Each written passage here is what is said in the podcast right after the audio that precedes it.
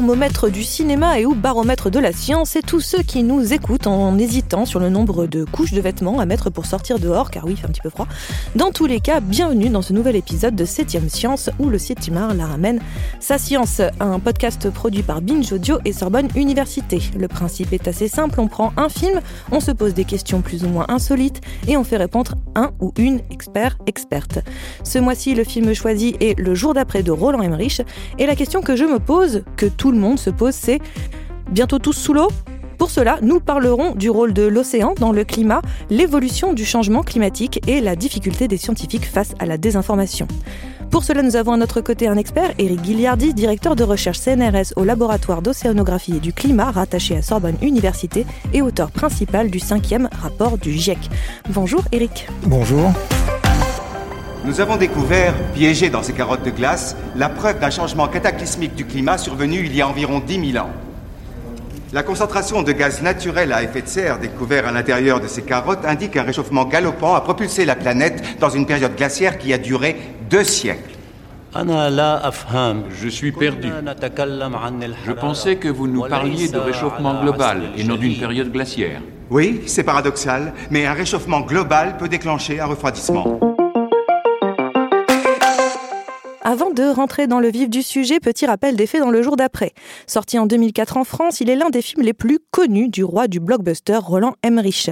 Le film, qui réunit notamment Denis Quaid, un tout jeune Jake Gyllenhaal ou encore Ian Holm, s'intéresse au climatologue Jack Hall, qui avait prédit l'arrivée d'un autre âge de glace. Mais bon, ce qu'il n'avait pas imaginé, c'est que cela se produirait de son vivant. Or, un changement climatique imprévu et violent débarque à l'échelle mondiale et entraîne avec lui à travers toute la planète de gigantesques catastrophes inondations, grêles, tornades et températures en chute libre. Bref, n'en jetez plus, la coupe est pleine. En gros, c'est le retour de l'âge de glace, mais sans les animaux rigolos. Jack a peu de temps pour convaincre le président des États-Unis d'évacuer le pays afin de sauver des millions de personnes en danger, dont son fils Sam, coincé dans la bibliothèque de New York par moins 20 degrés. Est-ce que vous avez vu le film, Eric? Oui, il y a quelques années maintenant. Et alors, vous en pensez quoi? Bah, euh, alors, en, tant que. Moi, je suis très bon public en général, euh, donc je me fais facilement emmener dans un film euh, bien fait, où il y a du suspense, où euh, voilà, on va se demander est-ce qu'il va réussir à, sauver son fils, le, héros qui parle directement avec le président. Voilà. Par contre, c'est quand le film s'arrête et qu'on commence à réfléchir, là, on s'est dit oulala, et en tant que scientifique, encore plus oulala, bon, on, en, reparlera. Hein. Mais, mais voilà, à la fois sur le contenu scientifique et la position du scientifique dans la société, il y a quand même beaucoup à redire sur ce film. On va y revenir dans une deuxième partie. Mais avant, on va s'intéresser un petit peu plus à votre travail et en lien tout à fait avec ce film, puisque l'océan a un rôle très important euh, dans le film, puis l'eau, tout simplement, a un rôle important, puisque d'un seul coup, ça va envahir New York et puis on va devenir. C'est le retour de l'ère glaciaire, on est tous gelés, c'est super. Euh, mais avant toute chose, est-ce que vous pouvez m'expliquer un petit peu ce que c'est votre métier de climatologue et d'océanographe? Qu'est-ce que c'est? Alors, océanographe, c'est s'occuper, euh, c'est de comprendre. Alors déjà, c'est un métier de chercheur, donc euh, de comprendre comment ça marche. Euh, l'océan, le rôle de l'océan dans le climat. Donc, moi, ma spécialité, c'est l'océanographie physique, comme on dit, c'est-à-dire bah, la température, la salinité de l'océan, les courants, et comment ces différents éléments circulent sur la planète, échangent avec l'atmosphère et participent au climat qu'on a, qu'on a sur la Terre. Donc c'est du travail de recherche, euh, euh, ça peut être par exemple faire des campagnes en mer, hein, aller mesurer euh, ces, paramètres de l'océan sur place, même si maintenant on a beaucoup de, satellites ou de bouées automatiques qui, qui, nous aident. Ça va être ensuite du travail en laboratoire et de la modélisation, ce qui est plus sur ordinateur, c'est-à-dire de faire des, des, modèles informatiques qui reproduisent l'océan, l'atmosphère, des modèles de, climat. et donc ça c'est plus ma, ma spécialité. voilà, donc c'est un travail qui bah, demande de, se poser des questions sur euh, comment l'océan fonctionne, quel est son rôle dans le, dans le climat. Euh, c'est aussi euh, bah, de, lancer des programmes de recherche, d'encadrer des étudiants, de faire voilà, fonctionner notre, notre communauté de, recherche, hein, beaucoup d'interactions avec des collègues.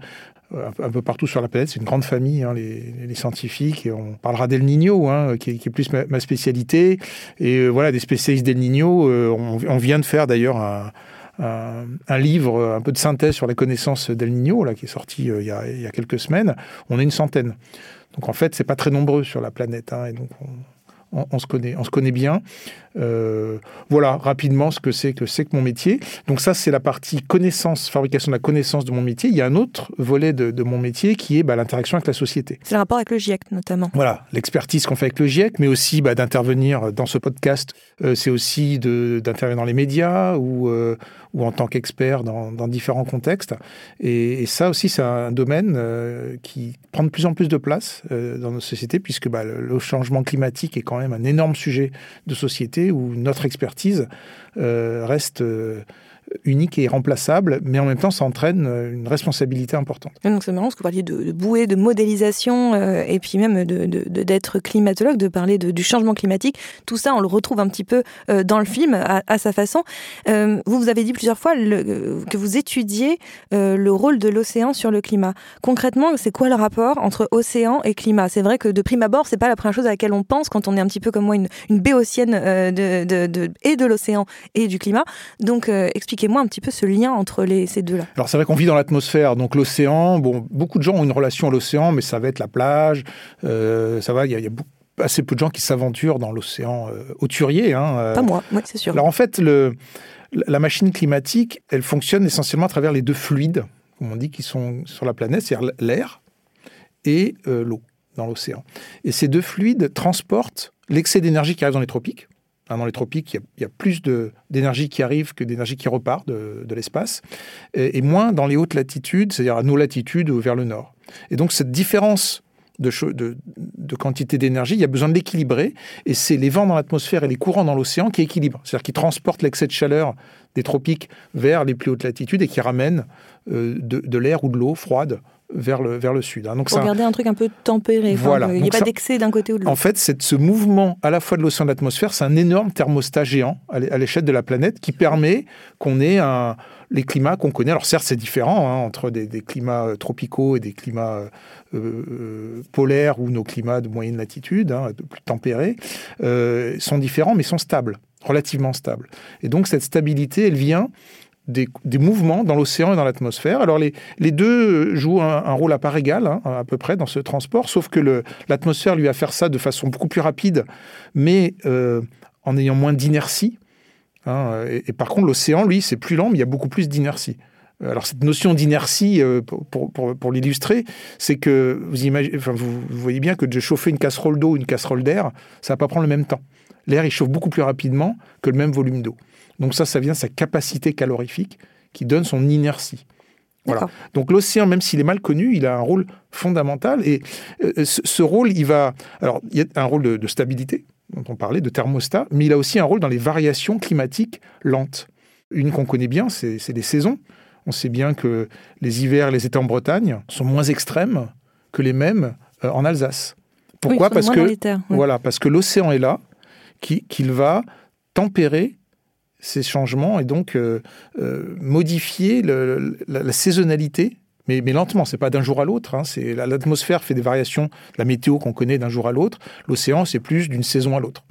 Mais aussi, alors là, je donne l'exemple de la saison, mais ça va changer de la circulation dans l'Atlantique pendant dix ans, euh, en profondeur pendant des centaines d'années, voire des milliers d'années. Hein. Donc là, on a des, c'est aussi un, en fait, ce gardien des équilibres, c'est aussi un acteur des variations lentes du climat, l'océan donc ça a aussi un travail sur le temps, ça c'est intéressant parce que ça a un travail sur le temps, mais aussi sur la, sur la géographie, puisqu'on on, s'aperçoit même qu'à quelques centaines de kilomètres, il y a déjà un changement qui, qui apparaît.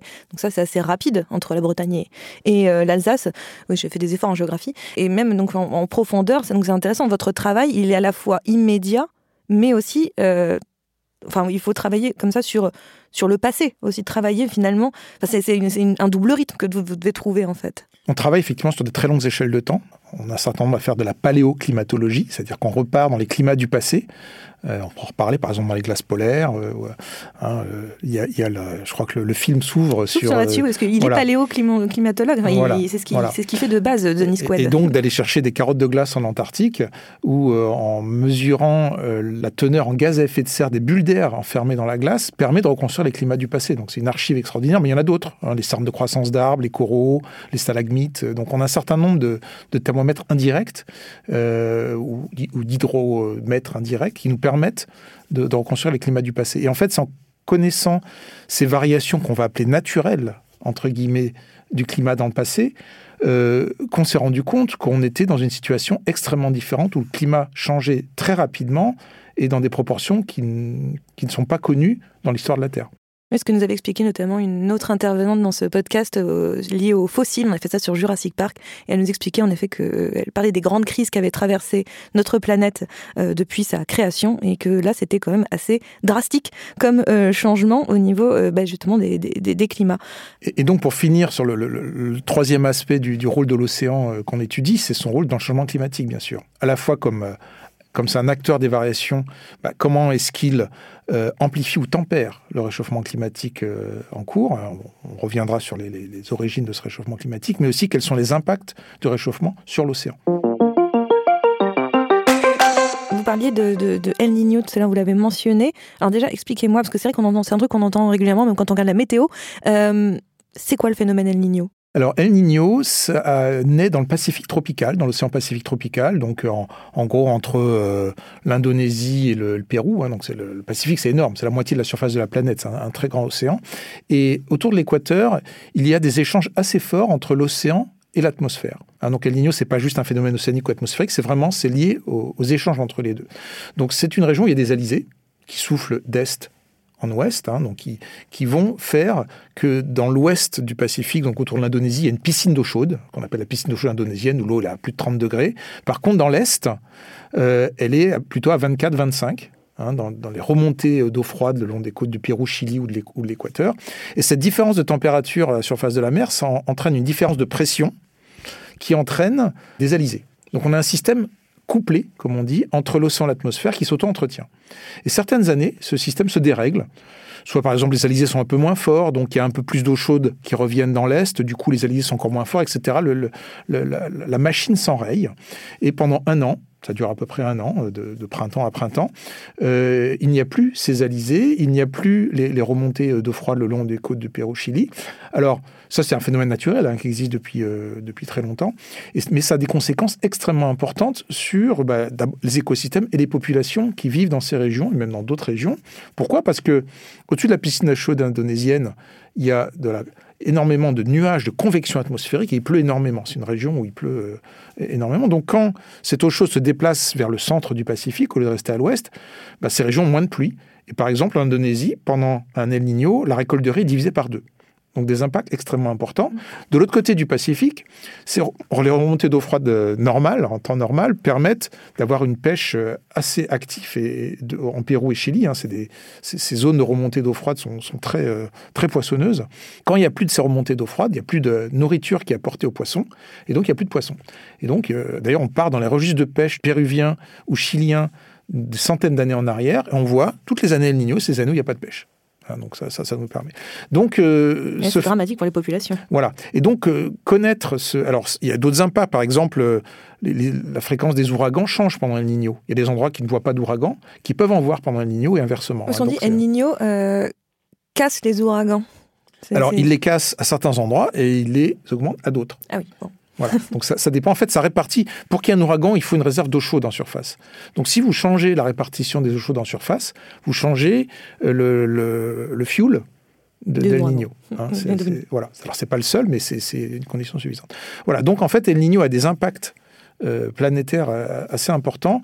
Et donc le comprendre, le connaître, l'anticiper. Aujourd'hui, on sait faire des prévisions saisonnières, hein, puisque c'est un phénomène qui s'étend sur un an, où on peut prévoir 6 à 8 mois à l'avance le phénomène Niño. Avec des, donc des, ça, c'est extrêmement important pour beaucoup de pays. Maintenant, c'est des, comme il y a des prévisions météorologiques on s'adapte, là, il y a des prévisions saisonnières où des pays euh, comme le Pérou-Chili, bah, s'ils savent 6 mois à l'avance qu'il ne va pas y avoir de pêche, ils vont réorganiser leur société en conséquence, etc.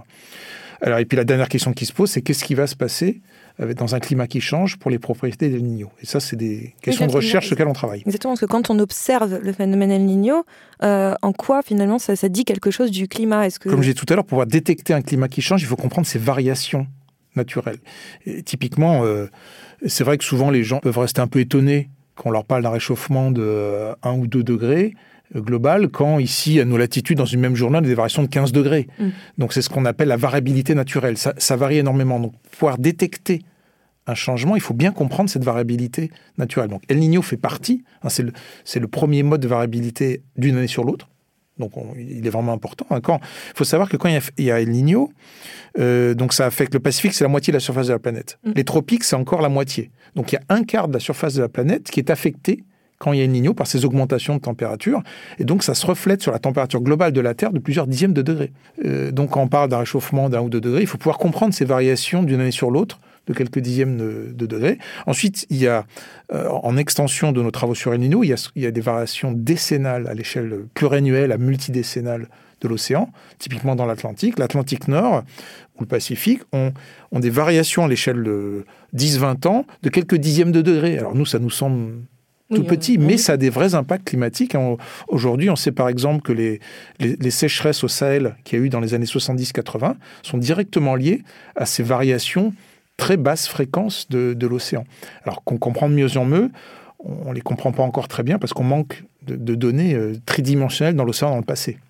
L'hémisphère nord doit son climat tempéré à l'effet du courant atlantique nord. La chaleur émise par le Soleil arrive à l'équateur et est diffusée au nord par l'océan. Mais le réchauffement global fait fondre les calottes polaires, ce qui perturbe ce courant chaud de surface. Il pourrait même carrément l'interrompre. Si cela arrive un jour, ce sera la fin de notre climat tempéré. Veuillez m'excuser. Euh, quand pensez-vous que ça puisse se produire, professeur, s'il vous plaît? Je ne sais pas. Peut-être dans 100 ans, peut-être dans 1000 ans. Par contre, ce que je sais, c'est que si on n'agit pas assez tôt, eh bien, ce sont nos enfants et nos petits-enfants qui vont devoir en payer le prix. Et qui est-ce qui paiera le prix de l'accord de Kyoto? L'appliquer coûterait à l'économie mondiale des centaines de milliards de dollars. Avec le respect que je vous dois, monsieur le vice-président, la facture de l'inaction serait plus élevée que cela. Le climat est fragile. Les calottes polaires sont en train de fondre à une vitesse inquiétante. Alors déjà, d'où vient ce réchauffement, le fameux réchauffement climatique dont oui, le fameux, hein, d'où vient-il? Qui est-il? Quel est son réseau? Hmm. euh, En fait, les, sources de variation du climat sont de, deux ordres, des causes externes et des causes internes. Donc quand on parle d'El Niño ou de ces variations décennales, c'est interne. C'est aussi de parler, euh, par exemple, euh, quand au-dessus de nous, il y a une dépression qui passe, suivie d'un anticyclone, c'est des variations internes à l'atmosphère. Donc ça, on les connaît bien, on, les décrit, on sait les prévoir maintenant. Hein, et puis il y a des causes externes. la première, c'est le soleil, l'ensoleillement, hein, puisque c'est la source d'énergie, euh, la, seule source d'énergie qu'on ait sur la Terre. essentiellement, bon, il y, a, un peu le volcanisme, mais c'est tout petit par rapport au soleil. Donc les variations d'orbite de la Terre autour du soleil, à commencer par les saisons, ça, c'est un impact majeur. Mais il y a aussi des impacts à plus long terme. Par exemple, période glaciaire, interglaciaire, sont liées à ces variations d'orbite de la Terre autour du Soleil, alors à des échelles de temps de 20 000, 40 000, 100 000 ans, hein, beaucoup plus long. Donc ça, c'est les variations du Soleil. Le volcanisme joue un, rôle, quand il y a un volcan, ça envoie des, euh, des particules soufrées essentiellement dans la haute atmosphère, ça fait parasol, et donc il y a moins d'énergie solaire qui arrive dans le système climatique, et donc ça refroidit la Terre de quelques dixièmes de degrés pendant un an, deux ans, le temps que ces particules retombent hein, sur la surface. Et la troisième source de variation du climat externe, ce sont ces fameux gaz à effet de serre. Alors, qu'est-ce que c'est que l'effet de serre? En fait, c'est euh, ces gaz, dont le dioxyde de carbone, euh, le, méthane, hein, on, entend parler, euh, qui sont transparents d'un côté au rayonnement solaire, mais quand la chaleur repart en altitude, un corps chauffé réémet de la chaleur, cette fois-ci, la longueur d'onde n'est plus la même, et ces particules vont attraper cette chaleur et la renvoyer vers le sol. Donc en fait, c'est comme, imaginez que vous êtes dans une pièce froide, Hein, alors dans ce studio, il fait bon, mais euh, quand on était tout à l'heure dans, l'autre pièce, il faisait un peu plus froid. Vous mettez une couverture sur vous. Et en fait, la chaleur de votre corps, la couverture vous la renvoie, donc elle vous garde au chaud. Les gaz à effet de serre, c'est ça. C'est une couverture, alors un peu étrange, un peu transparente, mais ça joue ce rôle. Donc on voit tout de suite que si on augmente la quantité de gaz à effet de serre dans l'atmosphère, bah, on augmente l'épaisseur de la couverture, et en dessous, il fait plus chaud. Logique. Hmm. Voilà. Donc, euh, ce qui s'est passé, c'est qu'il y a des variations naturelles des gaz à effet de serre qui viennent euh, du cycle, euh, euh, par exemple, en période glaciaire, il y a moins d'activité biologique, donc moins de dioxyde de carbone dans l'atmosphère. On retrouve ça dans les glaces polaires. Hein, et ce qui se passe depuis la révolution industrielle, c'est qu'on a été dans les, dans les sous-sols chercher du carbone, donc charbon, pétrole et gaz. Donc prenez du carbone, vous le brûlez, avec de l'oxygène, ça fait du dioxyde de carbone. Et dans des quantités où on a augmenté d'à peu près 40% la valeur moyenne qui avait depuis des millions d'années dans l'atmosphère en l'espace de 150 ans. Et donc ça, directement, vous augmentez l'épaisseur de la couverture et en dessous, ça se réchauffe. Donc on s'est réchauffé d'à peu près 1 degré globalement. Donc ça, c'est pour euh, le, voilà, la, ça, c'est globalement. Résumer rapidement. Alors maintenant, le rôle de l'océan, mhm. là-dedans, et l'impact sur l'océan. Euh, l'océan, on a vu qu'il avait une inertie plus forte. Donc en fait, ce degré de réchauffement global qu'on a, à peu près, bon, on est à 1,2 là, un peu 1,1, 1,2 euh, en ce moment, euh, il se répartit de façon euh, pas uniforme sur la planète. D'abord, il y a une amplification vers les pôles et en altitude, là où il y a de la glace. Quand la glace fond, en fait, la glace, ça fait miroir. Ça renvoie de la chaleur. Donc c'est le double effet de serre. Enfin, c'est un peu le, c'est le double effet qui se coule. Voilà, c'est-à-dire que la glace qui fond, elle va laisser place à des zones d'océan ou de terre qui sont plus foncées, et donc ça va absorber plus de chaleur et ça fait fondre encore plus. Donc en fait, aujourd'hui, le réchauffement vers les pôles, c'est plutôt 2-3 degrés que 1 degré. Et sur les continents aussi, les continents ont moins d'inertie se réchauffent plus vite. Hein, on, voit bien, euh, on parlait par exemple d'un été au bord de la mer ou un été en Alsace, euh, le sol se réchauffe beaucoup plus vite que l'océan dans la même journée. Hein. Et donc l'océan, lui, s'est réchauffé d'à peu près 0,7 euh, degrés alors que les continents, c'est plutôt 1,3, 1,4. Donc quand on fait la moyenne de tout, on arrive à 1. Mais voilà. Donc l'océan, en fait, il est notre ami dans ce changement climatique. D'un côté, il va, euh, il va tempérer le réchauffement de surface. L'autre rôle important qu'il joue, c'est d'absorber du dioxyde de carbone. Aujourd'hui, l'activité humaine émet à peu près 40 milliards de tonnes de dioxyde de carbone dans l'atmosphère. Sur ces 40 milliards, il n'y en a que, entre guillemets, la moitié qui reste dans l'atmosphère. Le reste est absorbé à peu près à part égale par les surfaces continentales, la végétation, Hein, vous savez qu'un arbre absorbe du CO2, relâche d'oxygène et garde le carbone pour fabriquer ses branches euh, et son tronc. Et, l'océan qui va aussi absorber du dioxyde de carbone. Donc sans, ces deux puits, on ne serait pas à un degré de réchauffement dans l'atmosphère, mais bien plus. Est-ce que ce réchauffement, il est irréversible? Il y a une part de changement climatique qui est inéluctable pour les dizaines, voire centaines d'années qui viennent. Ça, c'est certain. Et ça vient essentiellement de l'inertie qu'il y a dans l'océan. C'est-à-dire que l'océan, en absorbant euh, aujourd'hui, si on voit la quantité de chaleur qui reste à la surface de la Terre, hein, comme par cet effet de serre additionnel, il y en a plus de 95% qui partent dans l'océan. Puisque lui peut stocker de la chaleur, alors que l'atmosphère assez peu, en fait. Hein. La chaleur, elle se stocke dans l'eau, euh, l'humidité de l'air, et il n'y en a pas énormément euh, d'eau dans, l'atmosphère. Et donc, ça stocke essentiellement dans l'océan.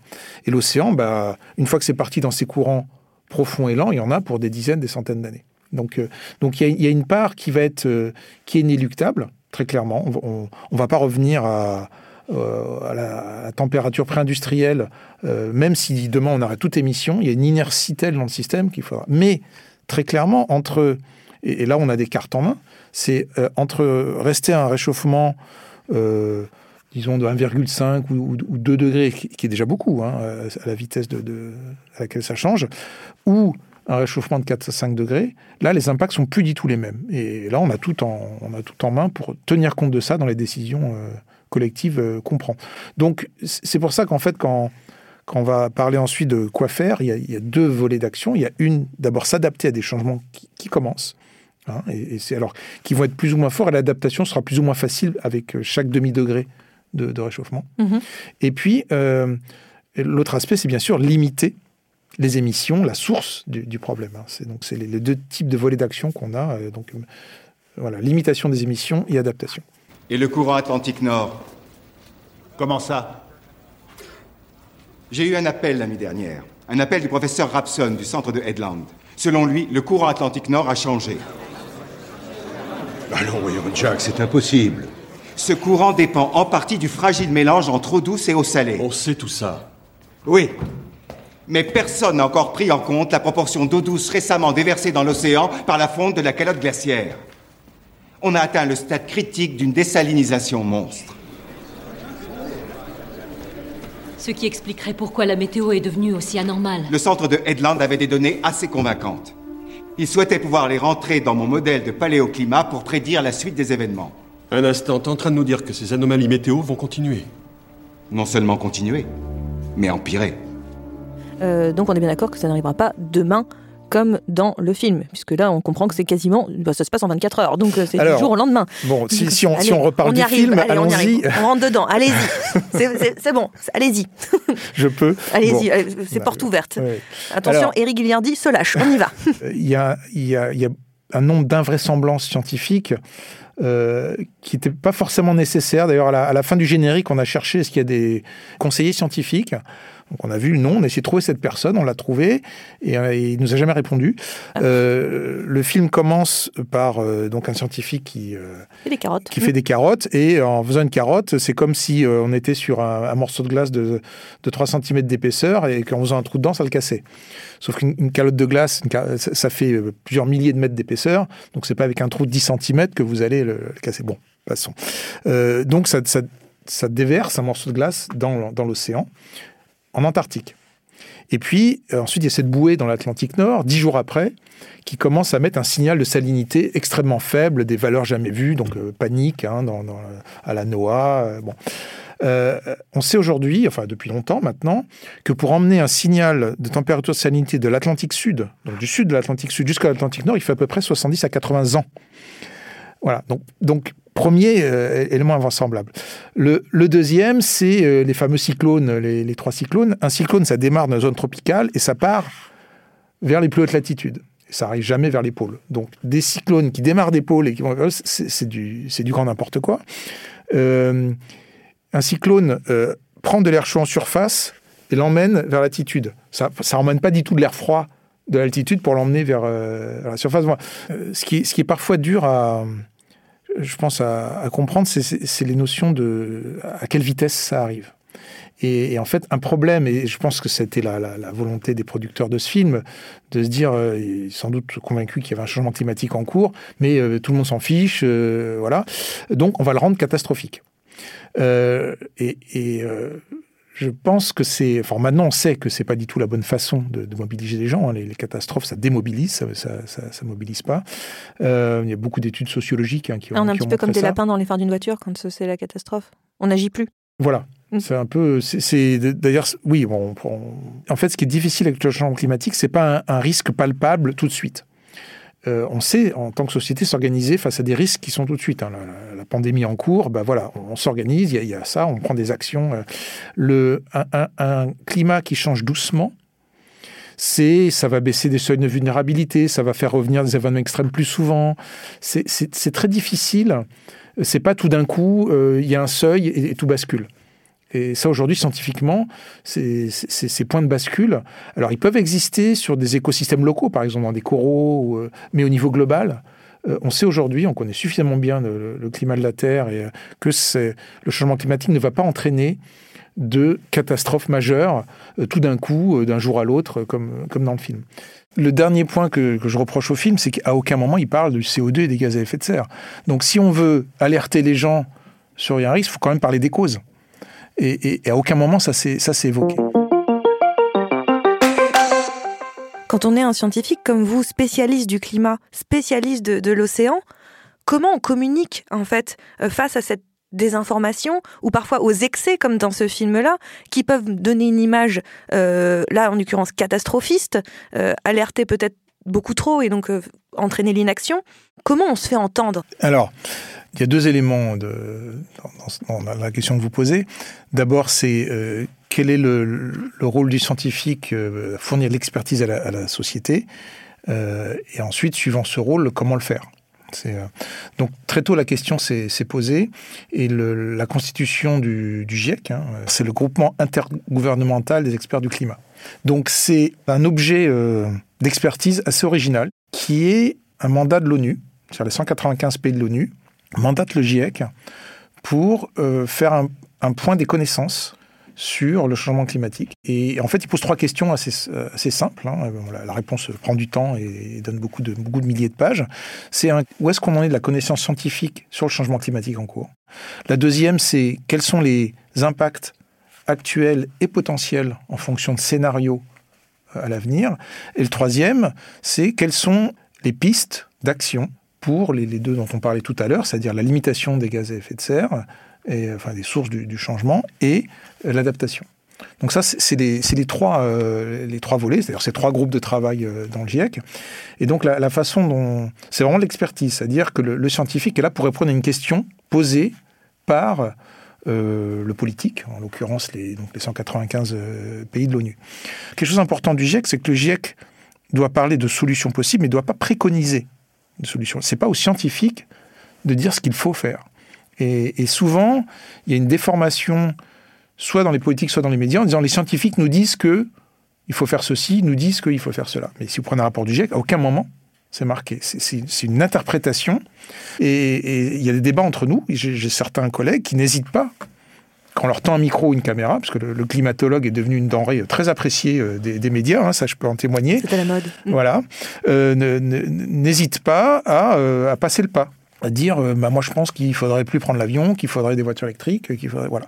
Et, c'est vrai qu'on a commencé une réflexion en interne sur ce, cette éthique de l'engagement et de la présence comme comme par exemple d'autres sciences l'ont fait, hein, la, bioéthique. Où, euh, il ne s'agit pas de, de, dire à nos... Il y a une liberté académique qui est importante à dire ce qu'il faut dire, pas dire, mais c'est juste que chacun s'approprie un peu toute la dimension sans société de leur intervention. Et, et souvent, il y, a, je pense qu'il y a un manque de culture sur, sur ce que c'est que l'expertise scientifique, que, le, que le, comment la société fonctionne, toutes les, toutes les autres contraintes euh, voilà, alors ça peut vous sembler bizarre de, la part, de dire ça de la part d'un climatologue, mais moi je, me retrouve de plus en plus à, front renversé en, dire, en disant attention, il n'y a pas que le CO2, il n'y a pas que les degrés, il y a les inégalités, il y a l'éducation, euh, il y a la démocratie, il y a tout un tas d'éléments dont moi j'ai aucune expertise en particulier, mais en tant que citoyen, je sais que c'est aussi important que notre environnement.